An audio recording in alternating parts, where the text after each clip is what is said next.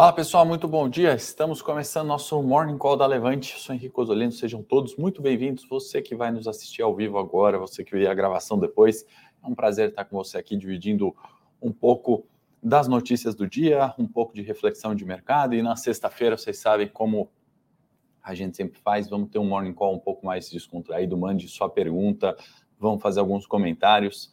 Trouxe um monte de gráficos aqui, na verdade, para resumir os assuntos da semana, projetar a próxima semana e também é, exemplificar alguns dados aí da agenda que estão para sair e a gente debater, obviamente, né, quais são, com base nessas informações, né, quais são os melhores decisões né, de investimento, como realocar patrimônio, como se posicionar no longo prazo, quais estratégias de curto prazo usar.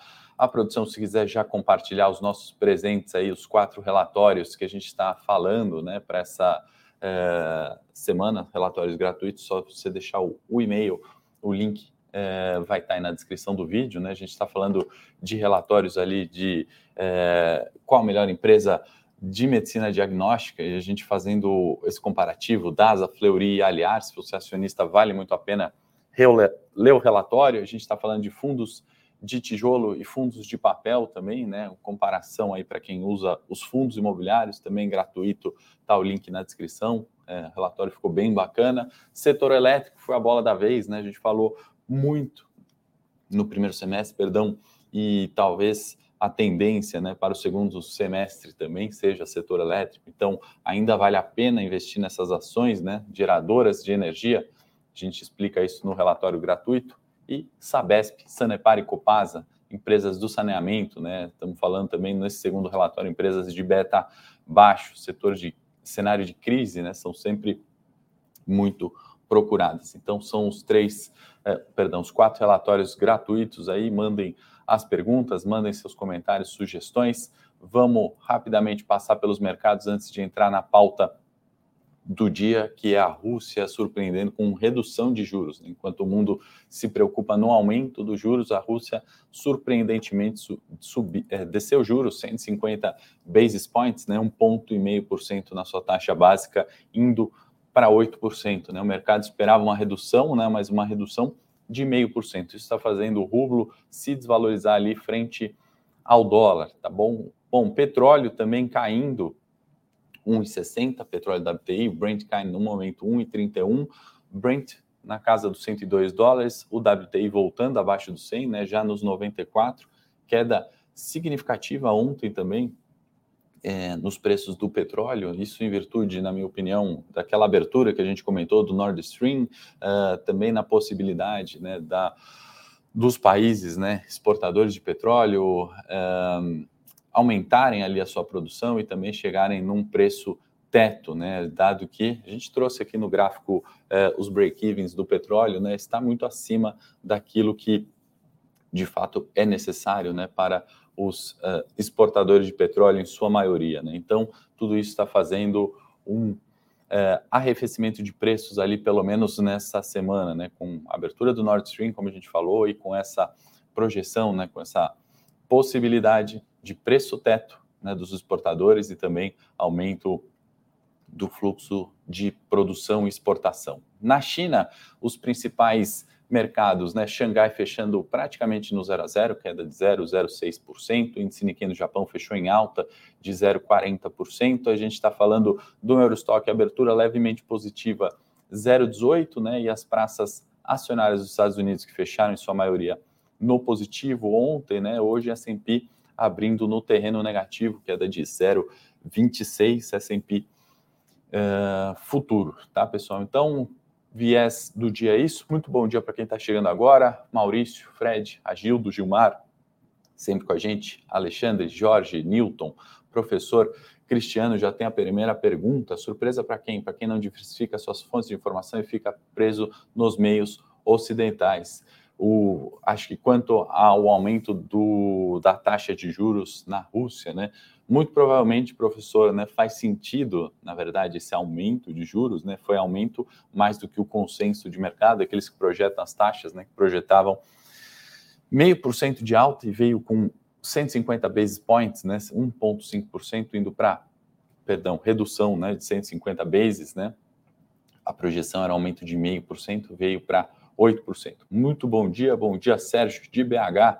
Sejam muito bem-vindos. Juliana, bem-vinda. Mandem aí suas perguntas. Tem quatro relatórios aí que a gente já comentou. Para quem chegou agora, não estava ao vivo, são relatórios gratuitos de FI, fundos imobiliários, tijolo e papel, relatório do setor elétrico, ainda vale investir nessas ações, o link está aí na descrição e no chat. Qual a melhor empresa diagnóstica? DASA, Fleury ou Aliar, para quem investe, né? A gente está comparando e ainda tem mais um relatório.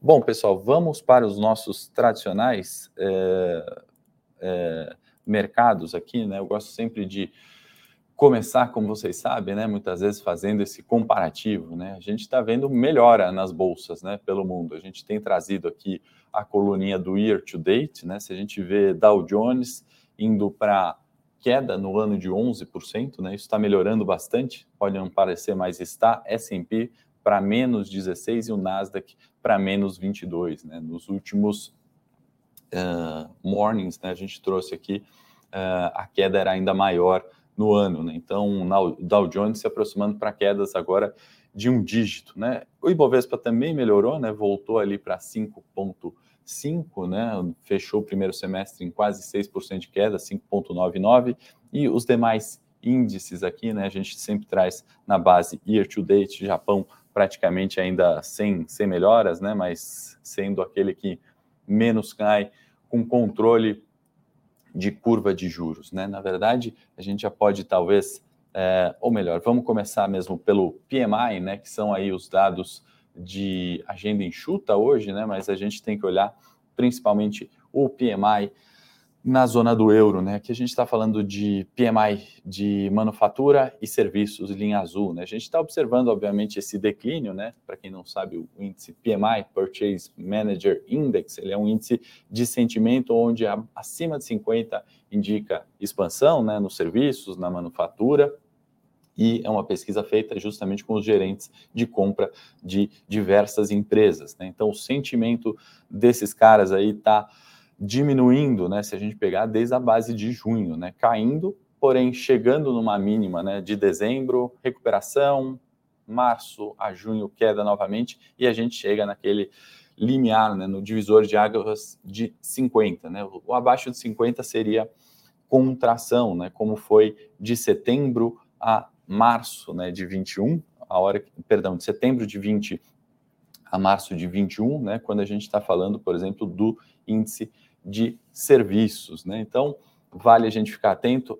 Principal indicador da agenda hoje é PMI, zona do euro, né? Alemanha também e, e Reino Unido divulgam aí suas projeções. E a agenda enxuta hoje, né, traz também resultado de American Express e Horizon para a gente destacar aqui como relevante para preços, tá bom, pessoal? Mandem aí suas perguntas. Sexta-feira, vocês sabem, aquele bate-papo mais informal aqui. Fiquem à vontade, perguntem, sugiram, critiquem o que quiserem aí para a gente trocar essa ideia. É um prazer, como eu falava, estar tá aqui com vocês. Bom dia, Paulo. Bom dia, Luiz, Rosenberg, quem está chegando agora. Não esqueça do like, se inscrever no canal da Levante. S&P, né, o momentum que a Bloomberg traz, né, fontes dos gráficos que eu trago aqui, vocês sabem, é da Bloomberg, e a linha de declínio, né, do RSI, que é um indicador técnico, né, a força relativa do S&P rompendo aqui uma linha de tendência de baixa, né? Então, desde novembro de 2021, né, esse declínio no, no índice de força relativa e agora rompendo ali um, uma curva de momento, né? Então, vai muito de encontro com a primeira tabela que a gente fala, ainda está negativa a performance das bolsas, mas está melhorando, né? O índice de momento está levando o S&P aqui para a marca dos quatro, né? 4 mil pontos, uma marca psicológica bastante importante. Lembrem que ontem eu trouxe projeção do JP Morgan para S&P a 4,800. Então não vale a gente ficar esperando sempre o pior, né? A gente tem que, obviamente, se posicionando conforme uh, no curto prazo, especialmente, o momento, né? No longo prazo, aproveitando as quedas ou aproveitando as altas ali para rebalancear as carteiras, né? Não adianta a situação melhorar totalmente, nem piorar totalmente. Enquanto isso, né, no Nasdaq, que ainda tem suas dificuldades, eu trouxe Snap, é, gráfico da Bloomberg, mostrando é, a queda bastante severa após divulgação do resultado, né? Isso foi de ontem para hoje, né? Então o Snap que negociava ali a valores mais altos erraram projeção de lucro e aqui está o principal para a gente olhar esse segundo semestre, né? A temporada de resultados está começando é, aqui, né? Já todo vapor, já já vem os resultados dos bancos nos Estados Unidos já vieram os resultados dos bancos e a gente comentou muito sobre isso, né? A gente está vendo bolsas baratas porque as projeções de lucro não se alteraram. Né? No caso do Snap, foi mais uma surpresa para o mercado e aí quedas também na ação do Snap. Então vale a gente ficar atento justamente nos resultados. Né? Por isso que eu falei American Express lá fora. A gente vai comentar alguns aqui brevemente e já já tem Banco Central. Deixa eu, antes, né, porque eu estou resumindo a semana aqui, o dia e projetando a próxima tudo em gráficos, né? Então a gente ainda tem mais quatro ou cinco gráficos aqui só de Bloomberg para ver, mas eu quero conversar com vocês aqui, responder algumas perguntas. Bom dia, Paulo, seja muito bem-vindo. De Santa Catarina. Rosenberg ele está perguntando: sei que eu não é o foco da live, mas gostaria de saber como os fundos montam posições gigantescas sem arranhar muito o preço. Tipo, quanto tempo o fundo levaria para comprar 10% de uma empresa como SLC? Boa pergunta, Rosenberg. Tem não tem a ver, obviamente, com abertura, mas tem muito a ver com formação de preço, né? E é importante a gente olhar isso. Né? Quando um fundo é, toma né, determinada decisão de montar a sua posição, obviamente, né, ele não vai entrar com um volume muito gigante, né? E aí não tem um prazo, né?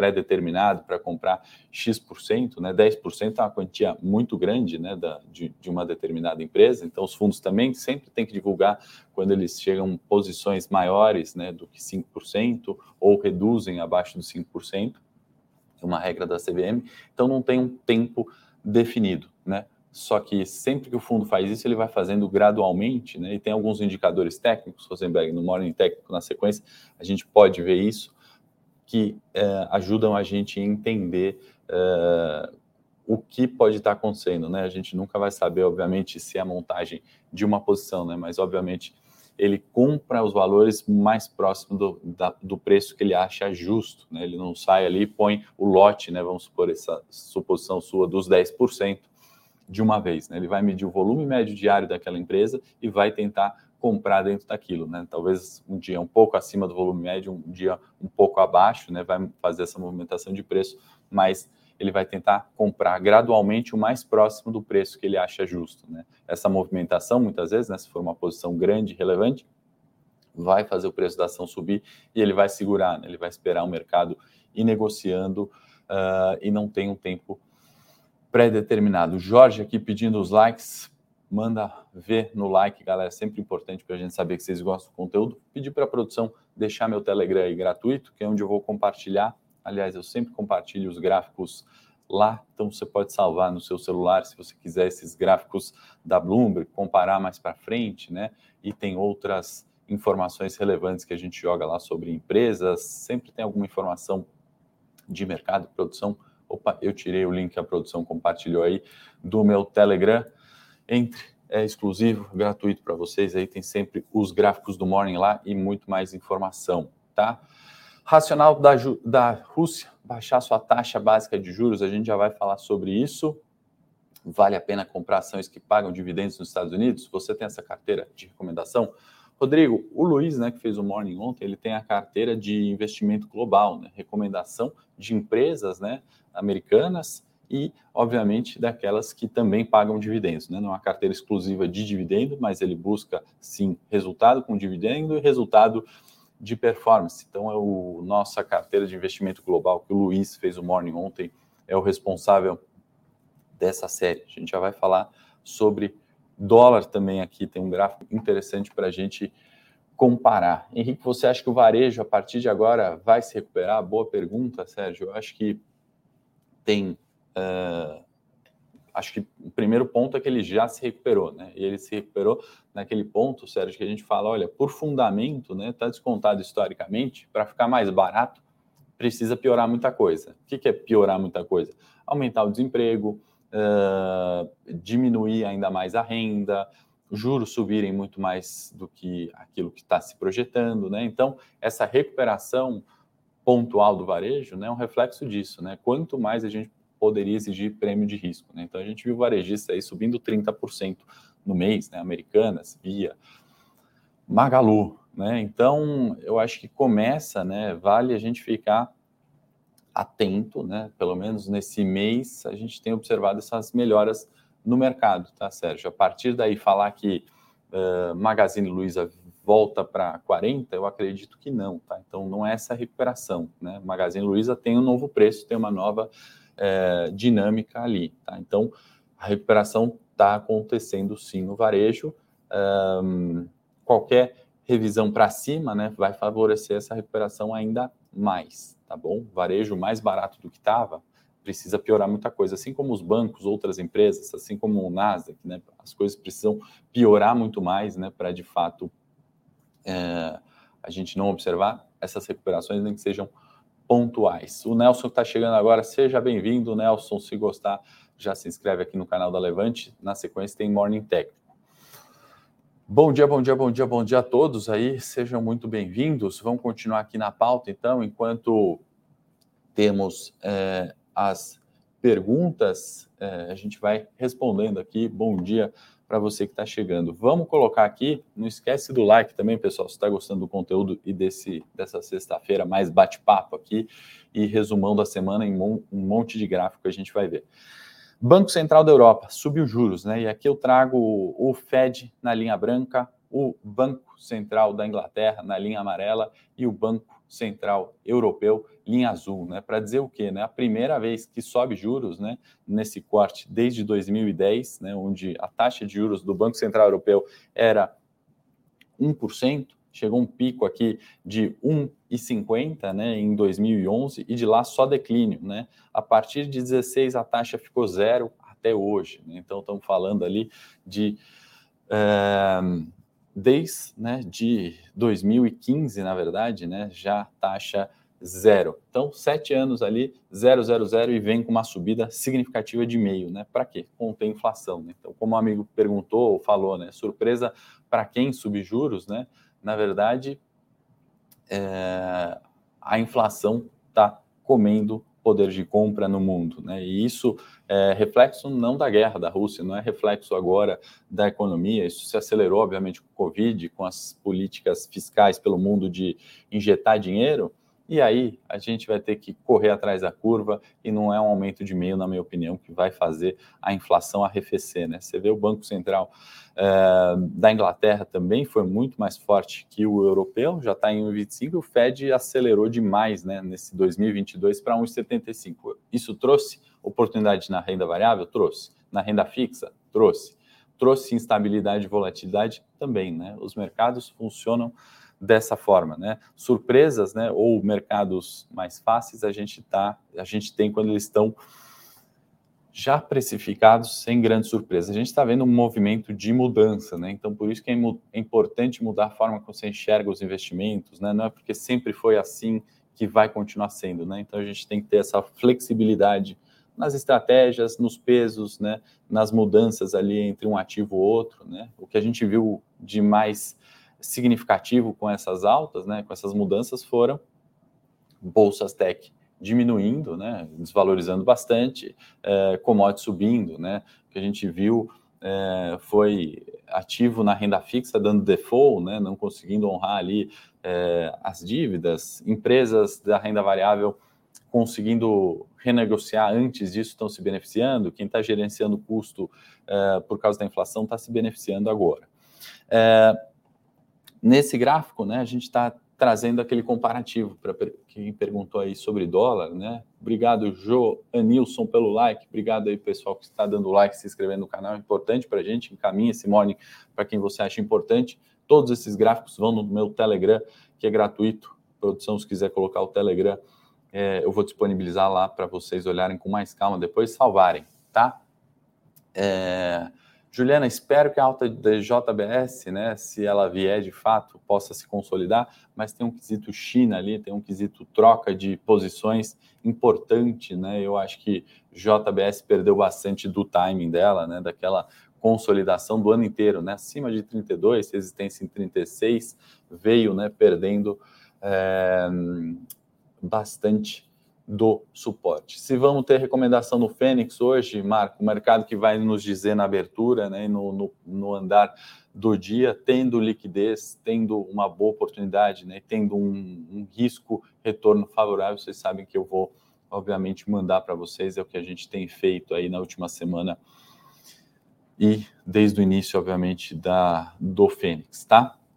Então, aqui, comparação do dólar com é, as ações, né? A gente trouxe, ou melhor, a Bloomberg já trouxe, né, os dados do MSI, né, ao country, ou seja, tem um monte de países aqui, né? Ele compara com o dólar, né? Claro que não é toda a renda variável que foi melhor que o dólar, né? Ou toda a bolsa que foi melhor, mas no combinado, né? Do desde maio a gente consegue ver fácil aqui um comparativo. Eu vou até tirar é, essa legenda aqui para não atrapalhar muito o nosso gráfico. O azulzinho, é, a gente está falando de é, ações né, do MSCI e o amarelinho de dólar. Né? Então a gente consegue ver alguns períodos, né, e o dia de ontem, né, 22, né, ou melhor, já considerando hoje, né, a gente está vendo esse combinado uh, e isso é semanal, tá é, melhor do que dólar, performando melhor, né? Nos últimos, na última semana, pior, igual, aqui no comecinho de julho,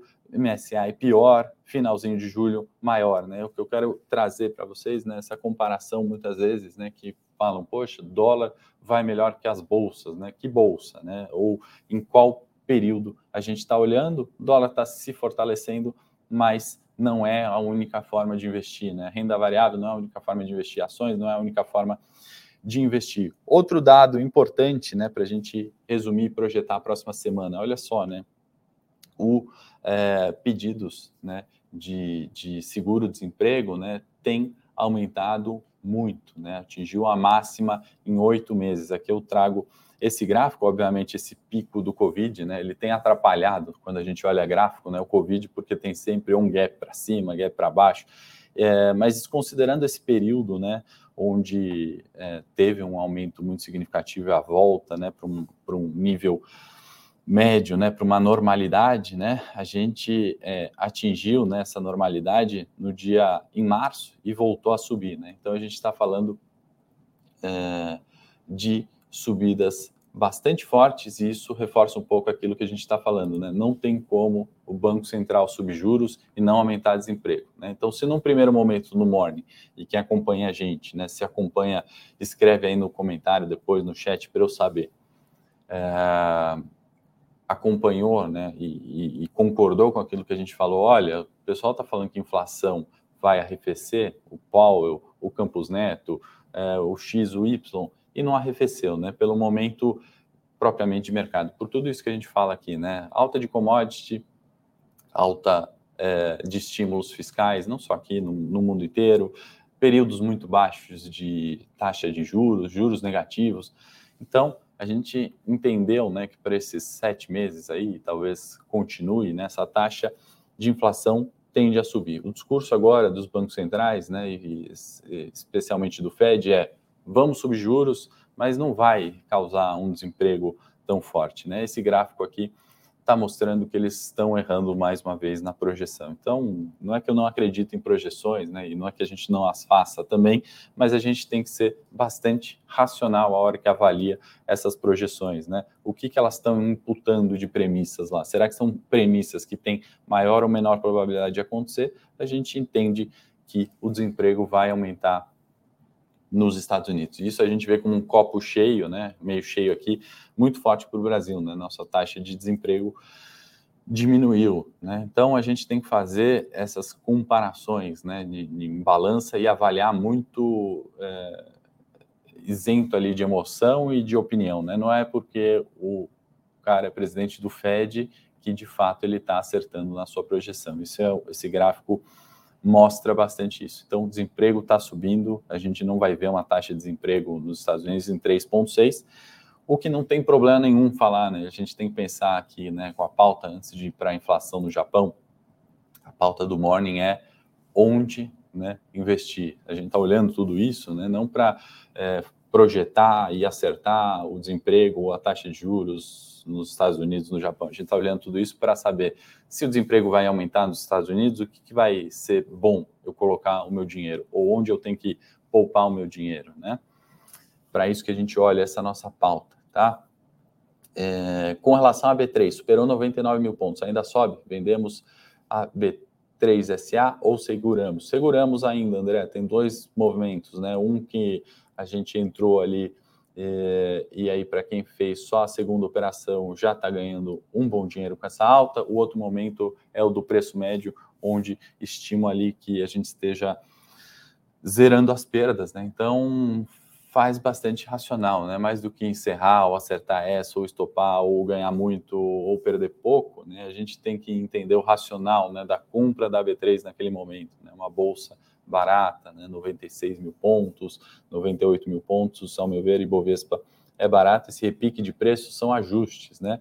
É, dos 100 mil para o 140, né? Uma diferença gigantesca, né? Mas dos 100 mil para o 105 é algo que está dentro do preço, né? Algo que a gente tem trabalhado no timing, na estratégia, porque o racional é o mesmo, do 100 para os 95 ou do 100 para os 105, né? A gente está numa faixa de 10 mil pontos que é bastante é, justa ali, né? Do, do que a gente está vivendo, de tudo isso que a gente tem é, visto é, em bolsa esse ano. Né? O Agildo está perguntando o horário de abertura e fechamento do mercado em relação ao projeto Fênix. É o mesmo, Agildo, é 10 é, o mercado abre às 10, fecha ali nos 5 para 5, tá? E começa o leilão de fechamento.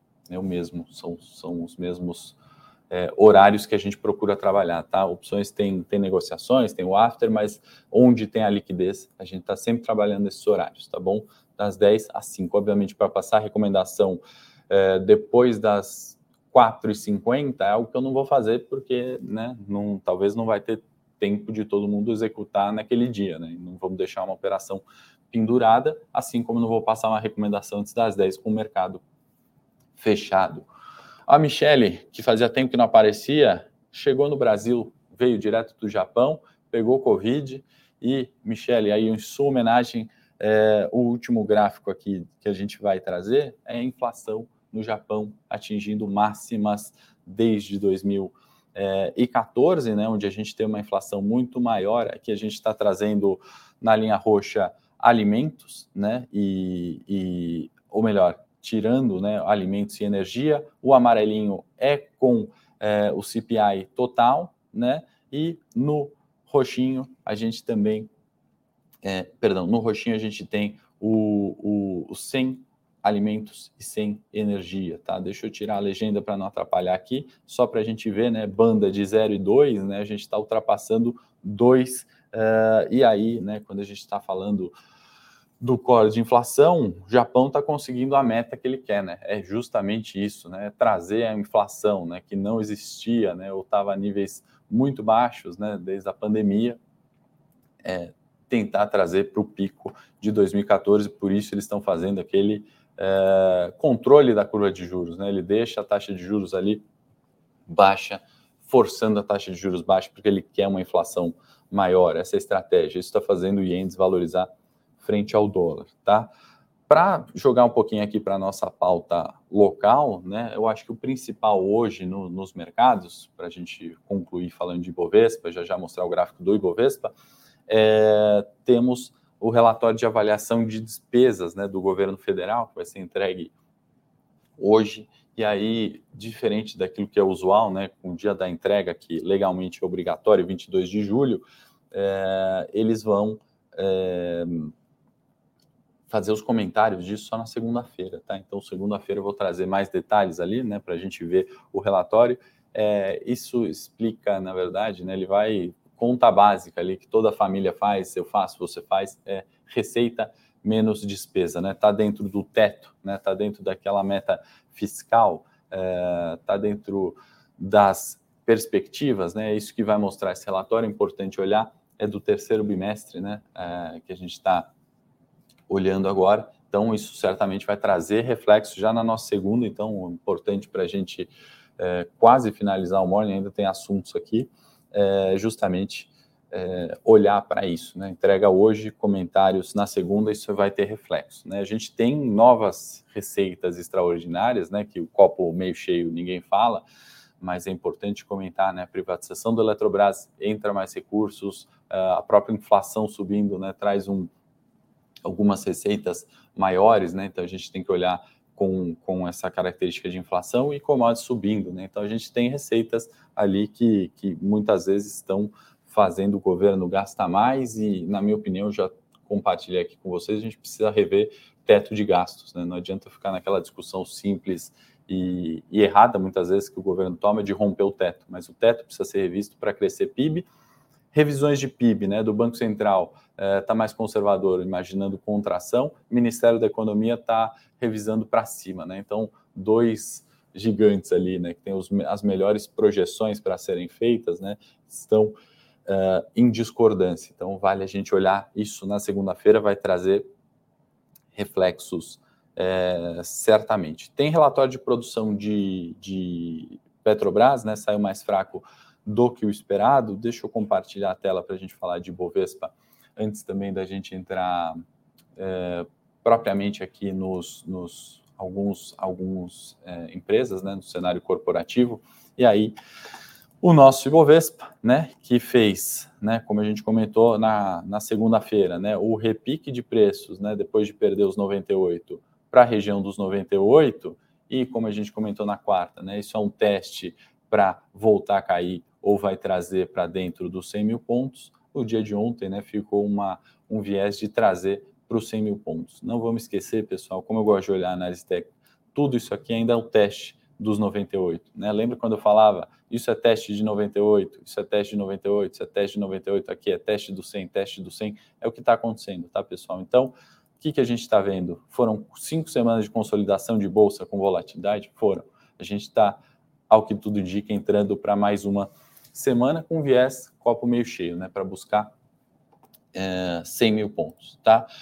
É, no o pessoal que está perguntando aí de ações, né? Inclusive, vou deixar o Telegram aí de novo e eu vou compartilhar esses gráficos lá. A produção joga meu Telegram e também quem não baixou os relatórios gratuitos da Levante estão aí no chat, estão na descrição. Todos esses gráficos vão lá no Telegram, que eu vou pedir para a produção deixar o link, é gratuito. E informações do cenário corporativo também no meu Telegram, é, onde a gente coloca ali algumas ações, né? Tem complemento do Eu com Isso, onde a gente tem sempre informações aí para vocês, né, fontes diversas de informação. Esse é nosso intuito aqui, eu conto com vocês, é um prazer estar aqui subindo a renda variável, subindo a, o conhecimento junto com vocês de um país que ainda tem um conhecimento muito baixo. Né? A gente ainda tem aquela sensação, né? E existem aproveitadores e, e, só nós aqui, eu, vocês aí, 138 ao vivo, que vamos mudar isso no país e trazer uma, um Ibovespa com número de investidores, de CPFs grandes e conscientes daquilo que estão fazendo, tá? Cenário corporativo, então, né, que está lá no meu Telegram, a gente está falando da Sabesp, também que está aí no relatório, se a produção quiser colocar o relatório gratuito, né, ela conclui uma operação de financiamento ali, né, e isso foi anunciado no final de junho. É, esse valor vai ser destinado né, a obras daquele programa do novo Rio Pinheiros. Né? Então, aquela, para quem é de São Paulo, sabe ali do, da marginal do Rio Pinheiros, né? a poluição que é ali, tem esse projeto. Né? Então, concluiu o financiamento, 760 milhões de notícia positiva para a empresa, tá? No setor imobiliário, né, e a gente tem fundos imobiliários aí para falar, né, mas no setor construção imobiliário, a Aliança Sonai, né, a, vendeu uma participação no Uberlândia Shopping, na casa de 200 milhões, tá? Então, é, entra ali um caixa para a empresa, acho que também resultado positivo. Para quem perguntou de varejo, né, fazer um combinado aqui né, de, de, de, dados do comércio varejista como um todo, cresceu 18% em abril, né, se a gente comparar o mesmo mês de 2021. Então, 18% de crescimento aí nas varejistas, estamos falando de um faturamento no setor inteiro, tá? É, no estado de São Paulo, 91 bilhões, tá? Então, isso também reforça um pouco do que vimos sobre um, a recuperação do varejo, que o Sérgio perguntou muito bem. Pessoal, estou indo para o Morning Tech lá no meu canal. A gente vai falar de ações, vamos falar de alguns gráficos específicos, vamos olhar mais preço de ativo, vou comentar um pouquinho sobre a curva de juros, né, que não deu tempo mais do que estouramos aqui nossa pauta de 15 minutos ou meia hora em dias pesados, fomos para 35 lá no meu canal agora. Vamos comentar, continuar aqui com o nosso fechamento e projeção da próxima semana, olhando preços dos ativos, qual que é ativo aí que você tem investido. Vamos olhar o preço de tela, faço convite no meu canal, entrando ao vivo em 30 segundos. Forte abraço, excelente final de semana, obrigado pela paciência, pelo tempo. Não esqueça de curtir esse morning se você gostou, entrar no Telegram para buscar esses gráficos da Bloomberg que eu trouxe aqui para vocês e um excelente final de semana. Encaminhe o vídeo aí para algum amigo familiar que você acha que possa se beneficiar. Obrigado a todos e segunda-feira, oito e meia da manhã, estou de volta.